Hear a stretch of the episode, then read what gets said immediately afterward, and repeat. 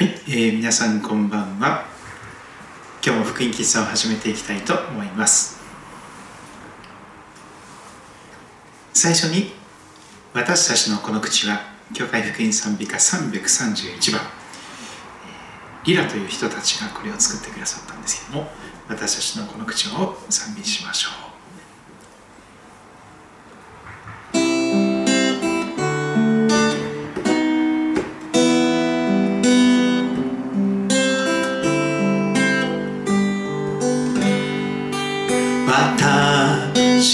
ちのこの口は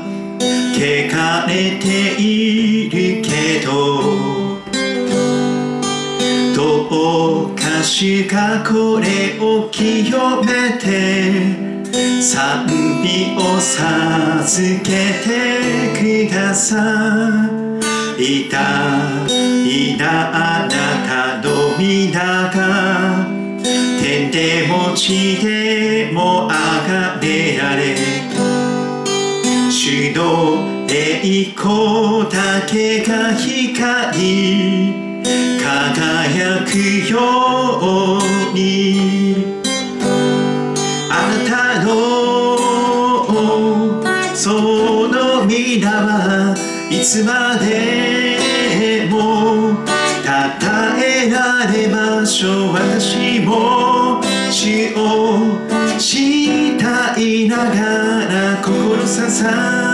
げてたたえ。ますいたいなあなたの皆が天でも地でもあがめられ。主の栄光だけが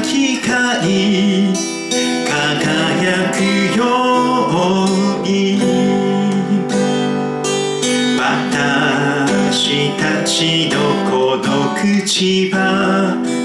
汚れているけどどうか主がこれを清めて賛美を授けてくださいたい。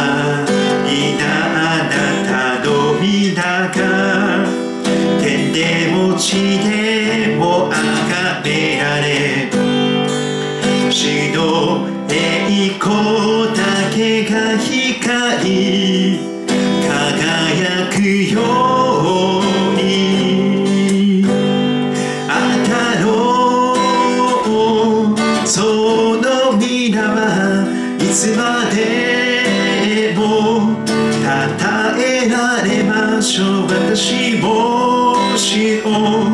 慕いながら心捧げてたたえますいたいなあなたの皆が天でも地でもあがめられ主の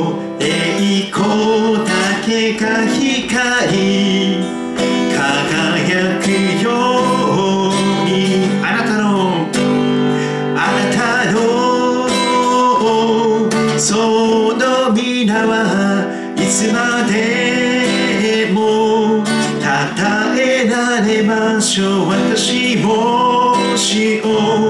慕いながら心捧げてたたえますい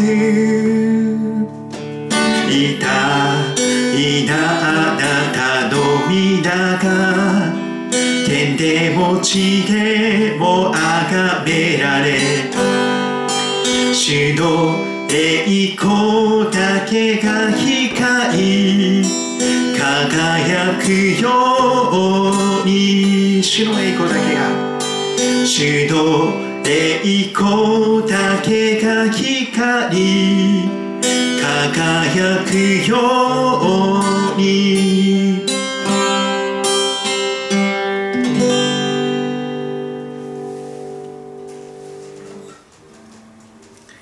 続けて賛美をしていきましょう。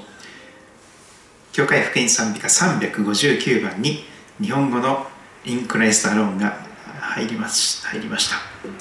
日本語では私の望みは主イエスだけにあるというそんな題になっていますが1番から4番までありますが歌詞がとっても素敵な内容になっております。歌詞を味わいながらこの歌を一緒に賛美していけたらと思っています。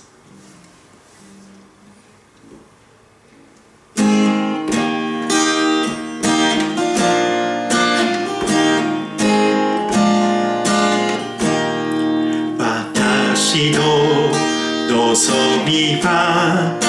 主イエスだけにある揺るかぬ礎誠の光よ。その高き愛ととこし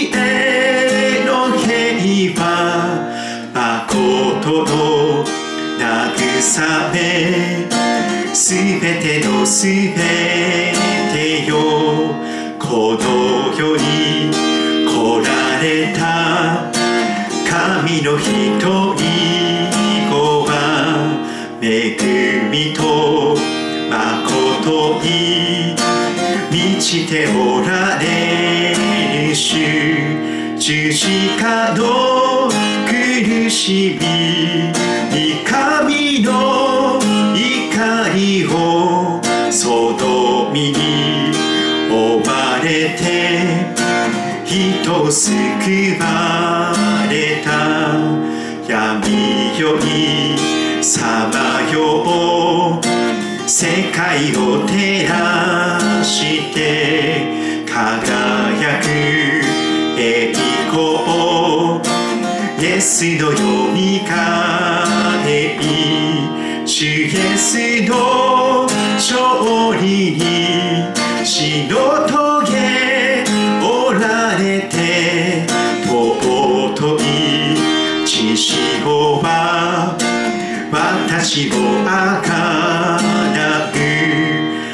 う恐れは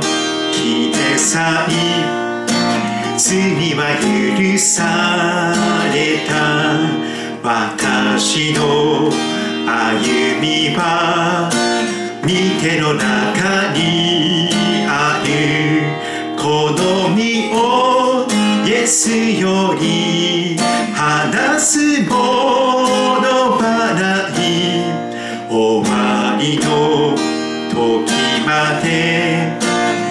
スにより頼むこの身をイエスより話すものはない。終わりの時まで。イエスにより頼む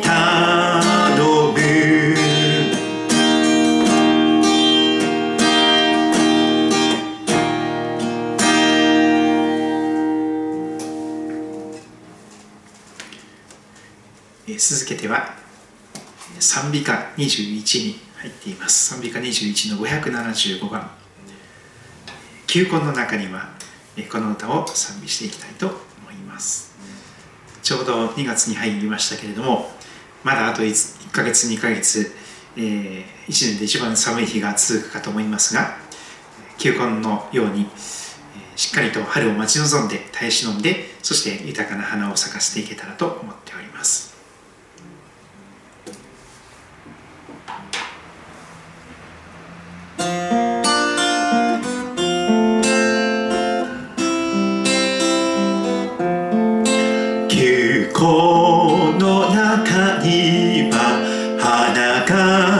秘められさなぎの中から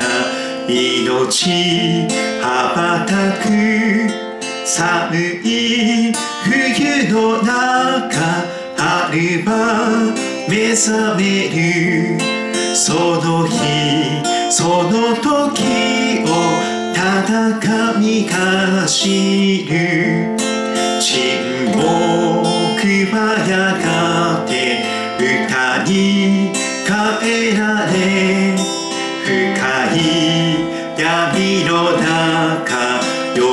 け近づく過ぎ去った時が未来を開く。その日その時を戦いが知る。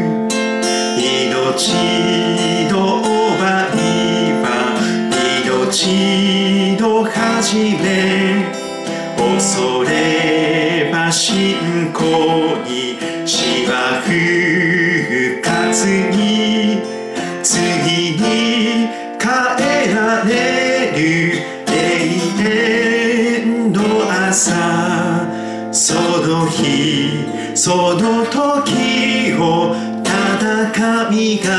知る。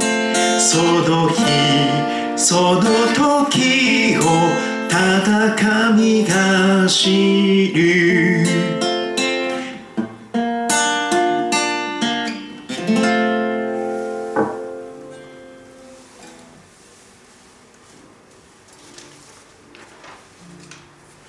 続けては「輝け主の栄光 Shine Jesus Shine」を賛美していきたいと思います。教会福音賛美歌156番です。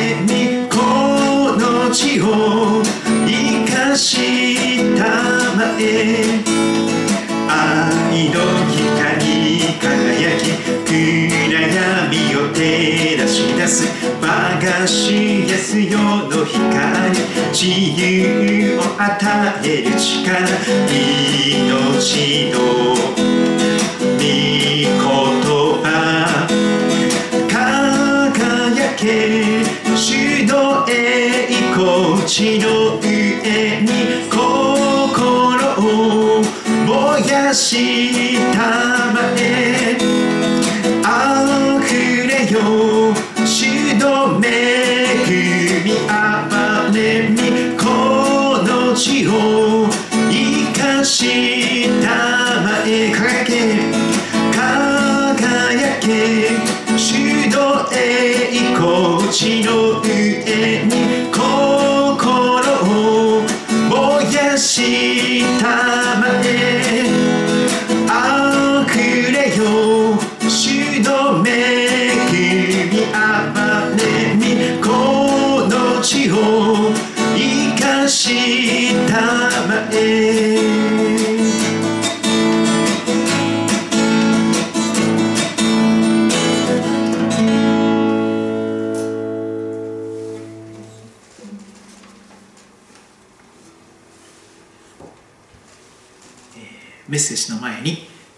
く賛美を進めていきたいと思いますがその日全世界がこの歌を賛美しましょう。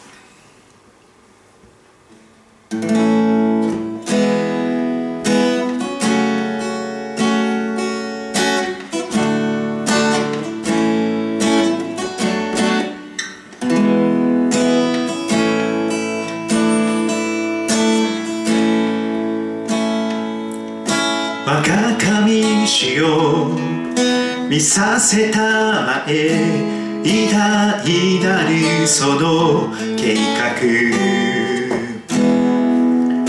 天が開き光が満ちシオンの上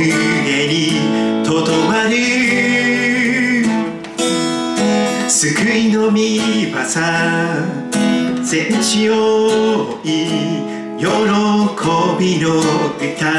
響かせその聖域は平和を呼ぶ主の御霊が流れるその日全世界が主の皆。げる叫べ。おのイエスに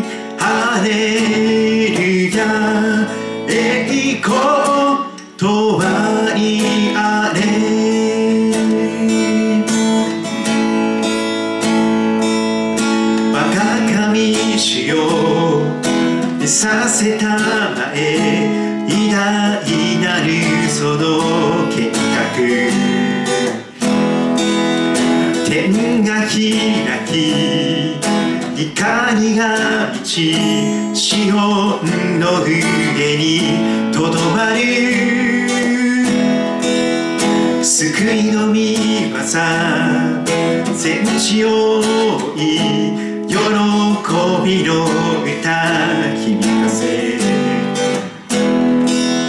その正義は平和を呼ぶ主の御霊が流れる。その日全世界が主の皆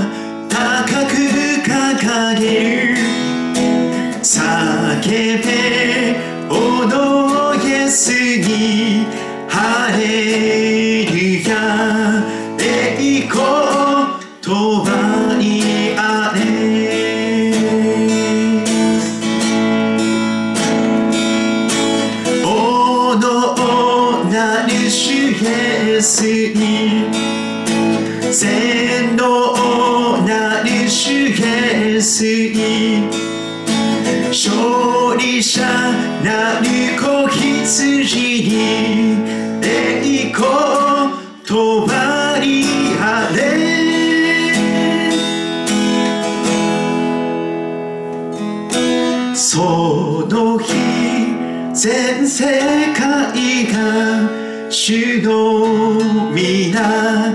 高く掲げる叫べおのイエスに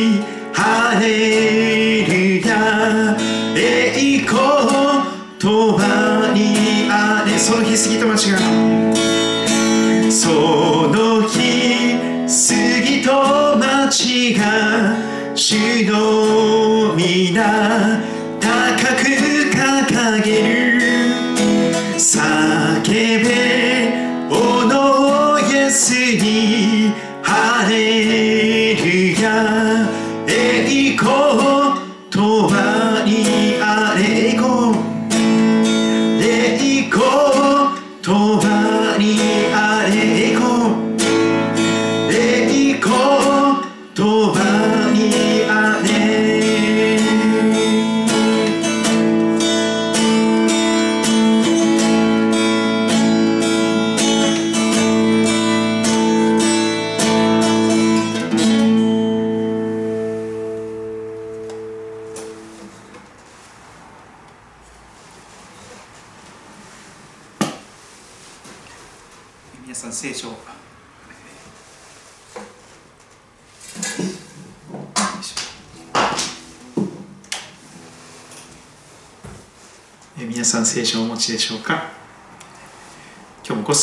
ている聖書のメッセージに耳を傾けていきたいと思っております今日は旧約聖書の創世記22章の後半の部分を味わっていきたいと思っております。 Journey of a Believer 17回目ですが、約束された祝福、約束された祝福、そんな題をつけております。短くお祈りをして、そして一緒に御言葉に、聖書の言葉に耳を傾けましょう。天のお父様、2月に入りました。そして新型コロナウイルス感染症、少しピークが下がってきておりますが、まだまだ予断を許さない状況にあります。神様、どうか日本やアジアの各地また世界中におきまして速やかにこの新型コロナウイルス感染症を収束へと向かわせてくださいそして一人一人の健康と命が守られますように主をお語りください。しもべは聞いております。愛する主イエス・キリストのお名前を通して祈ります。アーメン。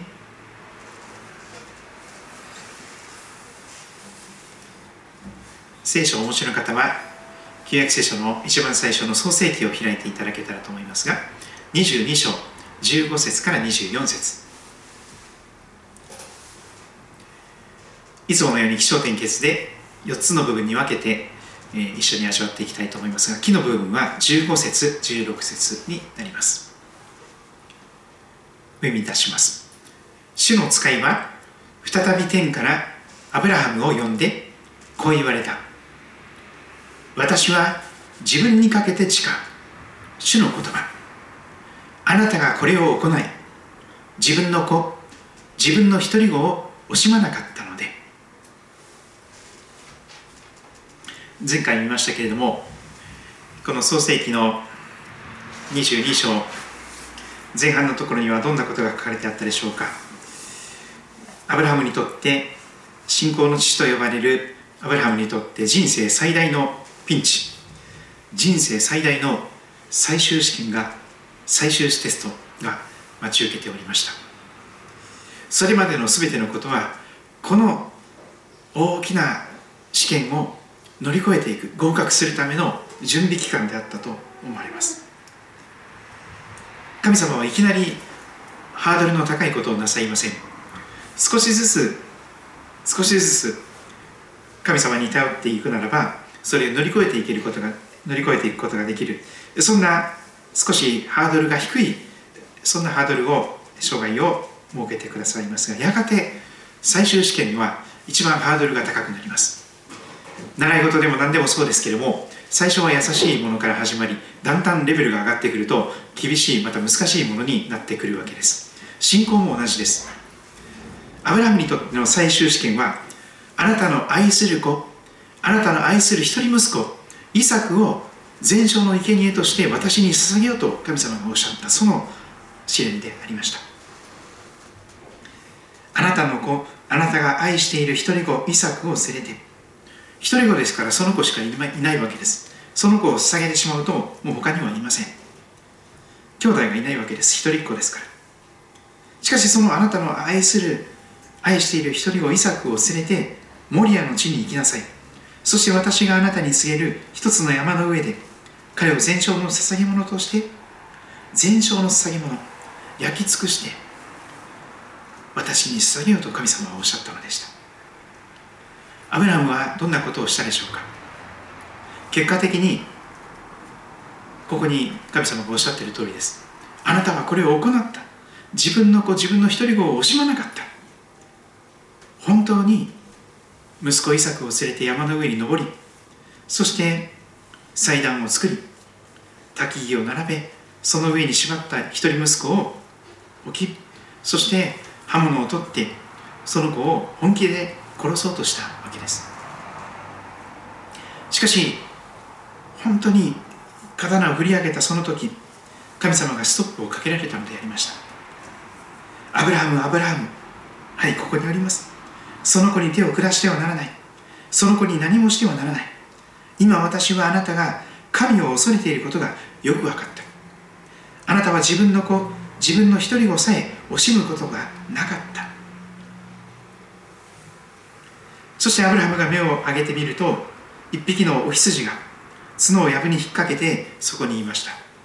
アブラハムは息子の代わりにそのお羊を取ってそれを自分の息子の代わりに全焼の捧げ物として捧げました。アドナイ・イルエとその場所が名付けられました。主の山には備えがあると言われている。そのようなことであります。今日はその後です。主の使いが再び天からアブラハムを呼んで言われたのです。私は自分にかけて誓う。神様はご自分にかけて誓うとおっしゃいました。これ以上確かな約束がありません。自分にかけて真実を誓ってくださいます。主の言葉。嘘偽りのない表裏のない真実な必ず約束が近場があればそれを果たしていただくことができるそんな内容になっています。あなたがこれを行い自分の子自分の一人子を惜しまなかったので何が近わりに行くのでしょうか。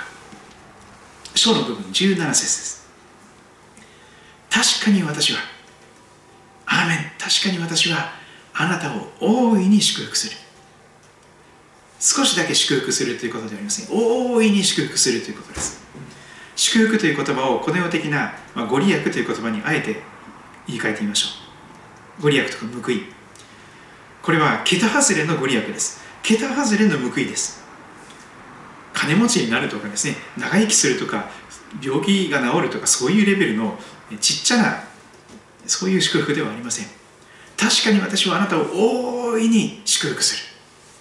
メガとかギガとかっていうレベルですね。あもっとテラとか、本当に世界大宇宙大の祝福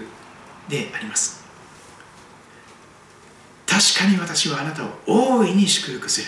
と神様はおっしゃるのです。聖書の中に確かに大いなる報いが約束されています。聖書のどの信仰者もその報いから目を離さなかったからこそあの神の一人子イエス様でさえも十字架の向こうにある報いから目を離さなかったからこそその苦しみを見事に乗り越えて突き抜けてそして苦しさの裏側にある本当の喜び本当の報いに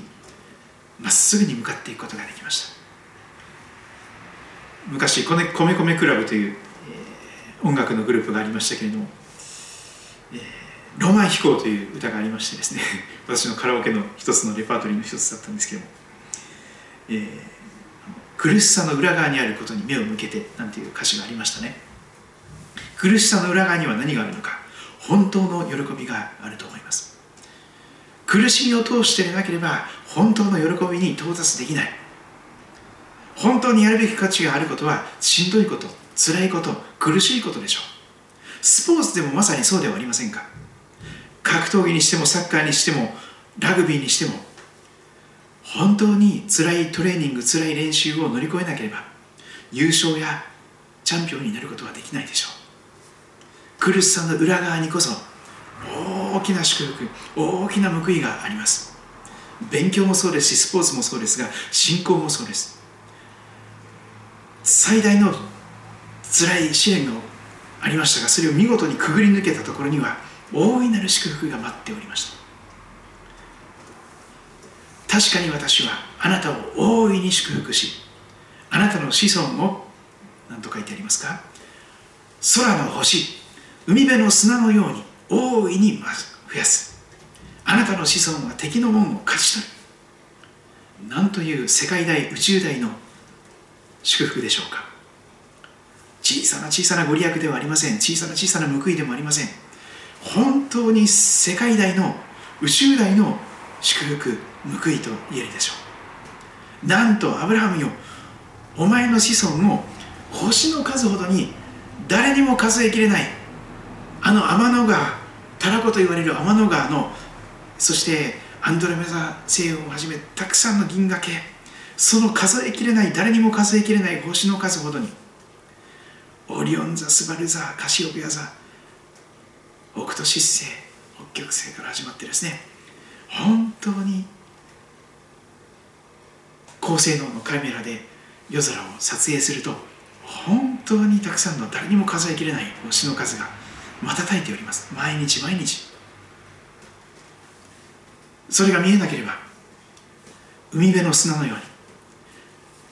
九十九里浜に行ってみてください。そして九十九里浜のあの千葉県のですね太平洋のところに行ってその砂浜の砂の数を数えてみてください。数えられません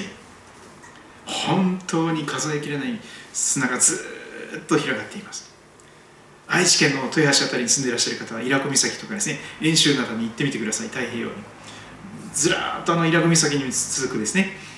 白い砂浜あのウミガメが産卵をしにやってくる。海岸を歩いてみてください。空の星の数のように海辺の砂の数のようにあなたの子孫を大いに増すと。本当に桁外れの祝福桁外れのご利益を神様は桁外れの試練の向こう側に備えてくださっていました。そしてなんともっとすごいことが語られていきます。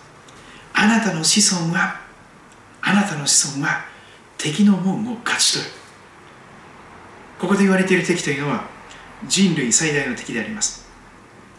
悪魔とかサタンとか言われる。打天使と言われる。もともと天使の長で賛美か、賛美のリーダーコンダクター、賛美の、賛美歌を、えー、またオーケストラを指揮するその指揮者のような人物だったと言われます。そのような大天使が堕落してしまって自分を賛美させたい。自分の名前を崇めさせたいということで堕落してそして打天使になったわけです。その堕落した天使は一人でも多くの方を一人でも多くのものを引きずり下ろして祝福から引きずり下ろして地獄に誘おうといたしました。それですからエーデンの園でアダムとエバを巧みな言葉で誘導尋問し誘惑をして罪を犯させました。なぜ人間が死ななければいけなくなったのか。それは悪魔に誘惑されて悪魔に負けてそしてまんまと敵の思うつぼになってしまった。罪から来る報酬は死です。全ての人は罪を犯してしまって神からの栄誉を受けることができない。誰も彼もが腐り果てて自分のことは棚に上げて人をああだこうだと批判することしかできない。お母さんのせいにお父さんのせいにすることしかできない。彼氏のせいに彼女のせいにすることしかできない。そのような自己中心な自分勝手な罪人になってしまいました。しかしその諸悪の根源である悪魔サタンをその敵の門を勝ち取るというのです。ここで言われている子孫という言葉は単数形と言われます。星の数ほどの子孫ではありません。その中のたった一人の子孫のことを意味します。それはやがてクリスマスと言われる時に天から降りてこられた。そしてアブラハムの子孫イサクの子孫ダビデの子孫として生まれてくる生まれてこられたイエス・キリストのことを指しております。あなたの子孫イエス・キリストを通してその敵の門が勝ち取られていく。そんなことが言われております。あなたの子孫からメシアが来られてそのメシアであるイエス・キリストが敵の門を勝ち取る。完全に罪を罪に対して悪魔に対して死に対して勝利してくださる。救う力のある方が来られて完全に救いを実現してくださる。成就してくださる。救う力のある力強い方が来られて敵の門を勝ち取ってくださる。サタンの頭を足で踏み砕いてくださる。というのです。起承転結の天の部分を見てまいりましょう。18節19節です。あなたの子孫によってこれも単数形になっています。あなたの子孫すなわちアブラハムの子孫ダビデの子孫としてやがて生まれてくるイエス・キリストと言われる。キリストと呼ばれるメシアキリストと呼ばれる救い主によってそのアブラハムよ。あなたの子孫であるイエス・キリストによって地のすべての国々は祝福を受けるようになると言われますホープとかですねスターとかっていう言葉がありますけど日本のホープとかですね日本のスターとかって言われることがあるかもしれません。またアジアの星アジアのホープと言われる人がいるかもしれません。しかし世界のホープ世界の星スターと言われる人があなたを通してあなたの子孫から生まれてくるというのです。あなたの子孫によってアブラハムよお前さんの子孫によってそのイエス・キリストという方によって地のすべての国々民族が祝福を受けるようになる。全世界のすべての国民の祝福の源さんにあなたなる。あなたは本当に信仰のお父さんになるよ。というのです。あなたが私の声に聞きしたかったからである。神様はそこまでのもう一番すごいこれ以上ないほどの祝福を最高の一番素晴らしい祝福を惜しみなく誓って約束してくださったのでありました。それだけ神様は本当に嬉しかったのだと思います。私たちが信仰を持って神様に信頼して聞き従うならばその先にこそ本当に神様を喜ばして報いが祝福があります。もしも神の国とその義を第一に求めてまず神様を何よりも喜ばせることを第一にするならば全ての必要なものが豊かに豊かに与えられるという原則であるでしょ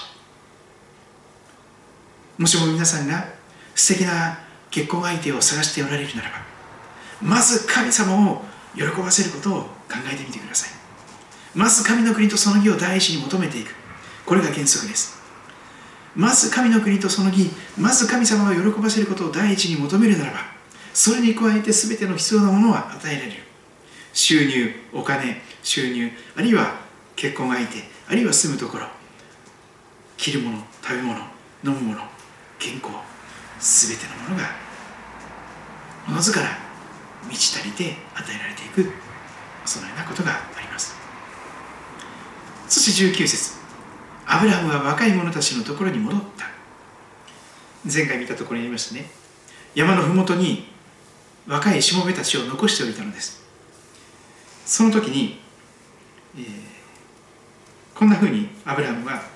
えー、若い者たちに言づてをしておりました。22章の5節。それでアブラハムが若い者たちにお前たちはロバと一緒にここに残っていなさい。ここで待ってて。私と息子は私とイサクはあそこにあの山の上に行って礼拝をしてお前たちのところに戻ってくるからと言ったのです。その通りでした。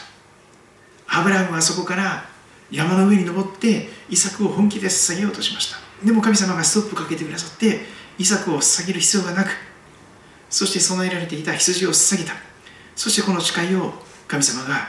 ご自分にかけて誓ってくださっています。そしてその誓いの言葉をしっかりといただいて祝福の言葉をいただいて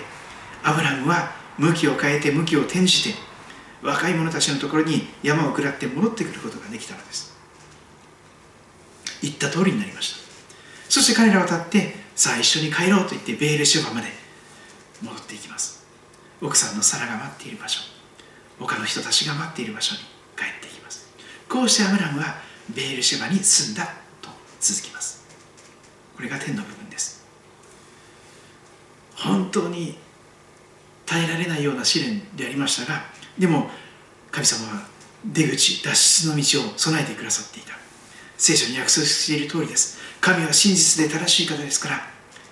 私たちが耐えられない試練に合わせない。ギリギリのところまで試されるけれどもでも信仰を働かせてその時にこそ信仰を働かせて本当に心を尽くして神様に必死になって叫びを求めて徹夜で神様に夜中でも叫びを求めて神様助けてください。憐れんでくださいどうか道を開いてくださいどうすればいいんですかと神様に本当に全身全霊で助けを求めて心を尽くして主により頼むならば見事にそれを乗り越えて聞き従っていける。出口が備えられている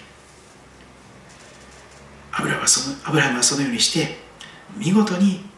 信仰によって聞き従って元来た道に帰っていくことができたのであります。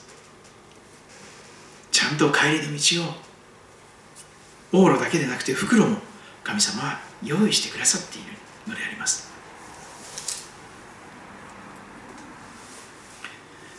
結論の部分気象点結の結論の部分は20節から24節といたしました。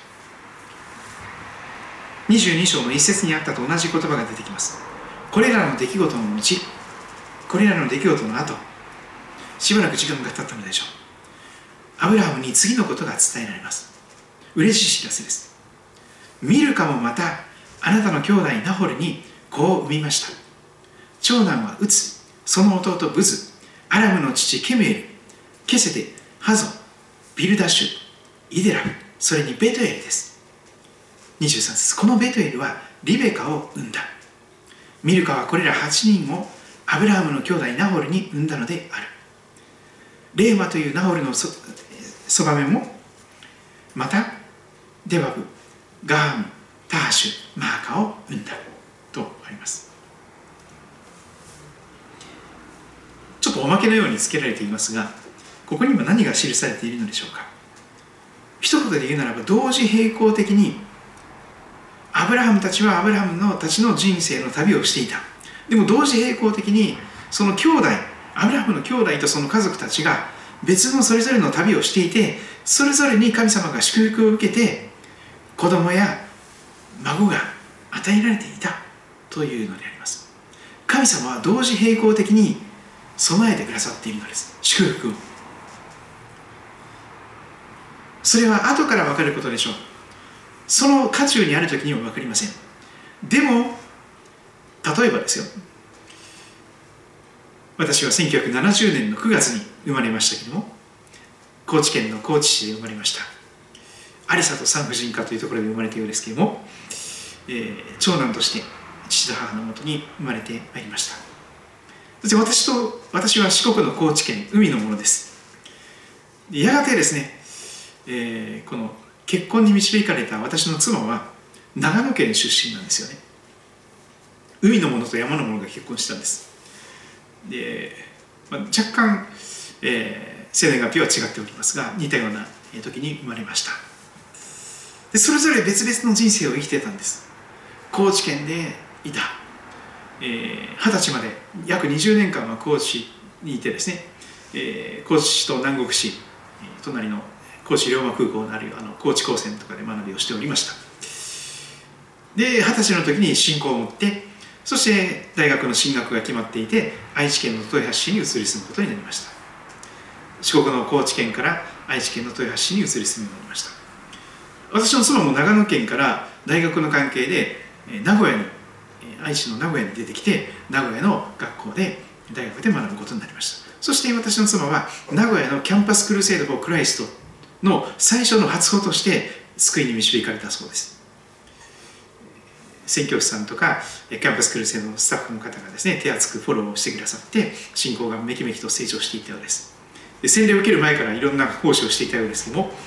えー、名古屋のある教会で、えー、信仰生活をしていました。やがて私は愛知県豊橋市から、えー、この名古屋の進学校東海聖書進学塾という名古屋の金山というところにあるんですけども私名鉄電車あの名鉄電車に乗ってですね週3回通いました。4年間。教職教教職志願者コースに通ってです。最初2年間は新東の子と同じコース。で後半の2年間は専門家で実はその私のこのお見合いすることになったその妻もその進学校に入って、え、進学を勉強していたんですね。OL をしながら、ちょっとかなり無理をしてですねある時はあの体調を崩したりして少しお休みをしていた。でもそのお休みした期間があったからこそ私とその学ぶ期間が重なったんですよね。でその妻の妻になるこの女性のですね、え、教会の牧師先生が進学校で教えている一人であった。それでですねこの方素敵な方がいるけどお見合いしてみませんか？ということで進学校のある部屋でですね お見合いをすることになって。そして別々のところで生まれ育ったものが結婚に導かれたわけです。結婚ってそういうものだと思います。皆さんのお父さんやお母さんも全然違うところでちょっとかなり年代がずれてるかもしれません。もしかしたらかなり年上の人と年下の人と結婚したかもしれませんね。でもいずれにしましても同時並行的にそれぞれの人生の旅をしていてある時に出会う出会うことになった。そしてお互いにお互いが本当に大切な存在となって世界に何百万という何千万という人がいるのにその男性とその女性その2人がですね将来一緒に生きることを誓い合うことができるものになっていく。もう奇跡と言えるでしょうがこれ同時並行的に備えられる神の祝福であります。皆さんももしかしたらまだその人に出会ってないかもしれません。いやもうすでに出会ってるかもしれません。分かりませんがとにかく神様は同時並行的にあなたの人生におきましてもいろいろなものを備えてくださっています。最高の結婚相手とか最高の仕事最高のいろんなものを備えていきます。ぜひ皆さん神様にもっともっと期待をしてもっともっと信頼してそして信仰を大きく働かせて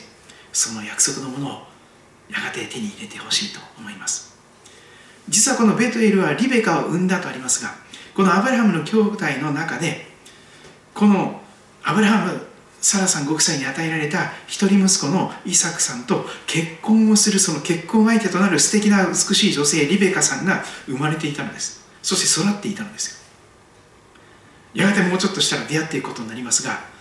それぞれ別々のところで別々の人生を歩んでいた。でも同時並行的に神様の祝福を受けて神様の導きを受けてそのアブラハムの子孫となる約束の子イサクさんのそのふさわしいリベカさんレベッカさんという英語では言いますがレベッカさんとイサクさんがやがて出会うように備えられていたということです。結論を申し上げます。聖書に約束された祝福は世界大の祝福です。世界に通用する祝福でありあるいは本当に世界大宇宙大の大きな大きな桁外れの祝福であります。世界の祝福のもといとされる。あなたを通して全世界の全ての国民が祝福される。そういう祝福であります。そして同時並行的に備えられた祝福であります。そしてそれはアブラハムの子孫でありクリスマスにお生まれなさったイエス・キリストというイエスというキリストメシアによって成就した約束であります。誰でもイエス・キリストを信じるならば救われる。主イエス・キリストの皆を呼ぶ者は誰でも救われる。本当に世界大の祝福を持ち運ぶ。家族や親族や職場や地域や国々の祝福の源さんとされていく。そんな歩みをぜひあなたもさせていただ、えー、その仲間に加わっていただけたらと願います。聖書を知っているならば聖書の信仰を持っているならばもう世界に通用しますよ。本当に英語とかですね外国語を知っているのと同じように聖書の信仰を持っていればたとえその外国語がよく分からなくても本当にたくさんの兄弟姉妹友達が神の家族がもうすでに世界中に同時並行的に備えられているでしょう。あなたと同年代の気の合うやがて友達となる人あるいは本当に生涯の友となる人あるいは本当に健やかな時もやめる時も止める時も貧しい時も一緒に生きていくことができる素晴らしいパートナーとなるべく備えられた人も神様は備えてくださっていると信じております。何よりもあなたを本当に永遠の愛を持って愛し永遠にあなたと一緒に生きたいと願っておられるイエス・キリストという方があなたにとっての花婿さんになっております。ぜひその方を信じ受け入れてその方と共に歩む人生を歩み始めていただけたらと切に願ってやみません。最後に「ガッドブレスユー」を歌います。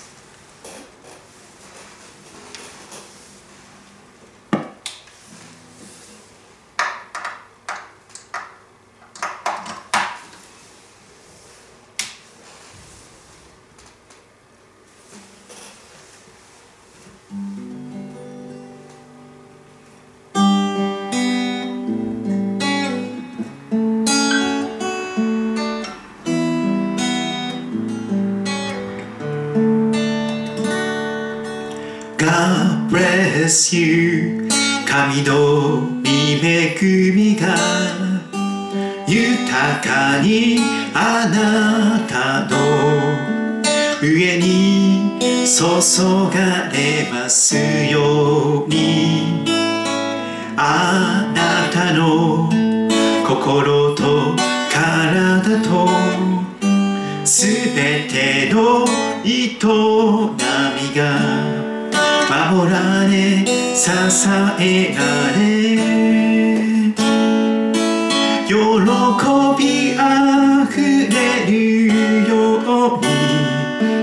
私は祈ります God bless you God bless you God bless you God bless you God be with you 神の見守りがいつでも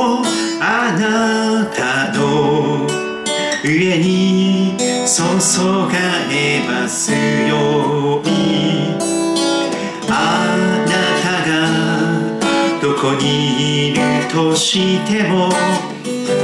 何をするとしてもいつでも神様が共におられますように。私は祈り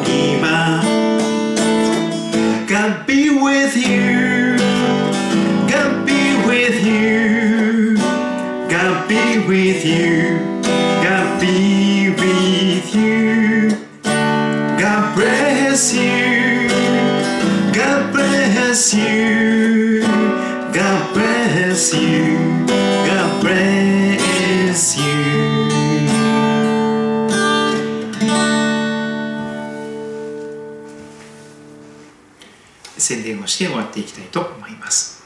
杉戸キリスト教会のホームページ見てくださったことがあるでしょうか、えーラブスイートで検索してみてください。QR コードを読んでいただいてもそのままスマホ、えーなどご利用の方、えー見てみてください。えラブスイートラジオ。今はえ週に3回ぐらい配信しておりますがネットラジオポッドキャストです、えー、Apple のポッドキャストでも、えー配信しておりますのでぜひ、えーチェックして登録していただけたらと思います。ここに来られてない方のために地図をご紹介しております、えーオンラインの礼拝も、えー行っておりますが、えー集まる礼拝も続けております、えー最寄りの駅は東武動物公園の駅です。東口から出て古利根川昔の利根川を渡りますと杉戸町に入ります、迷わなければ10分ぐらいで来れますけれども杉戸高校とか JA とか町の役場がある通りバイパスではない4号線が近くを走っております。霞とかベルクスとかもあります、えーぜひお近くに来られた際にはお立ち寄りください、えー日曜日はもちろん空いております。朝10時半からまた夜は8時から、えー礼拝を行っております。スマイルキッズと JJ 礼拝は今少しお休みをしております、えー月曜日と祝日以外は朝8時半ぐらいから夜9時ぐらいまで開けておりますので、ぜひお立ち寄りくださればと思います。以上で、えー、福音喫茶を終わっていきたいと思いますが、週末から新しい週に向けて、皆様の上に、あなたの上に神様の祝福と守りが、また導きが豊かにありますようにとお祈りいたします。それではまたお会いしましょう。God bless you!